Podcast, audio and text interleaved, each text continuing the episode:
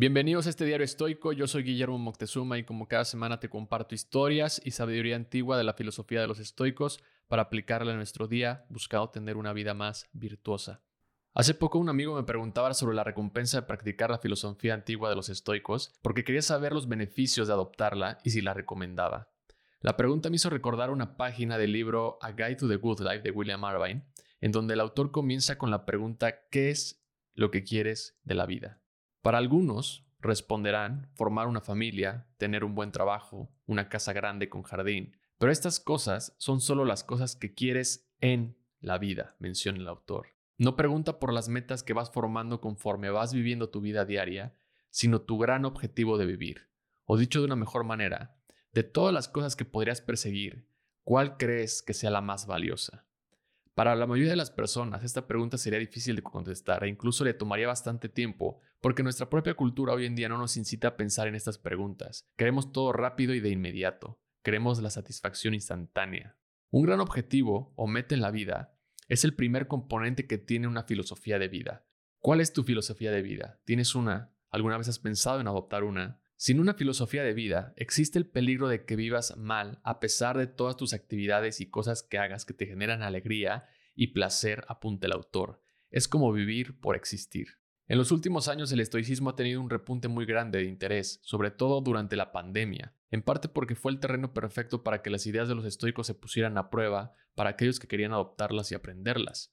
Hoy en día, por la manera en la que vivimos, el estoicismo ofrece una luz constante para aquellos que deciden adoptarla no como herramienta de bienestar momentáneo, sino como un estilo de vida. Sabemos que el estoicismo se basa en la idea de vivir de acuerdo con la naturaleza, o también vas a encontrar la frase de vivir de acuerdo con la virtud o con virtud. Una idea bastante amplia y que en cada episodio de este podcast tratamos de reflexionar para aplicarlo a nuestra vida diaria. Porque vivir de acuerdo con la naturaleza tiene varios caminos, entre ellos aceptar las cosas que la naturaleza o el universo, como le quieras llamar, nos proporciona.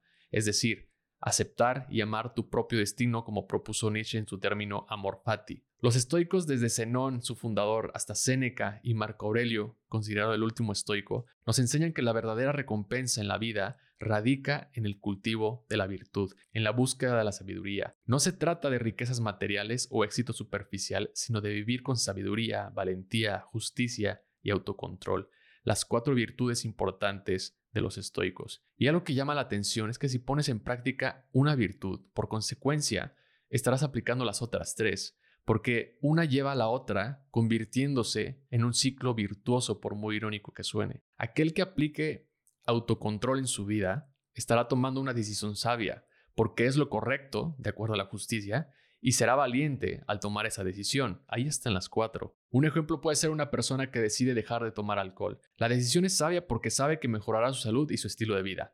Pondrá a prueba su autocontrol. Será lo correcto porque le estaba causando tal vez muchos problemas personales y además será valiente al enfrentarse al deseo y la tentación cuando se le presente. Esto nos da como resultado una de las mayores recompensas del estoicismo al adoptarlo, ser amos y no esclavos de nuestras pasiones o deseos, manteniendo un control sobre nuestras emociones. Esa es la verdadera recompensa, lo que hace mejor tu calidad de vida y tus relaciones personales y profesionales. La mente inquieta es un lugar muy peligroso. Seneca dice sufrimos más en la imaginación que en la realidad. Recuerdo que una de las primeras cosas en las que reconocí el poder de esta filosofía al adoptarla fue cuando la comencé a aplicar al terminar una relación.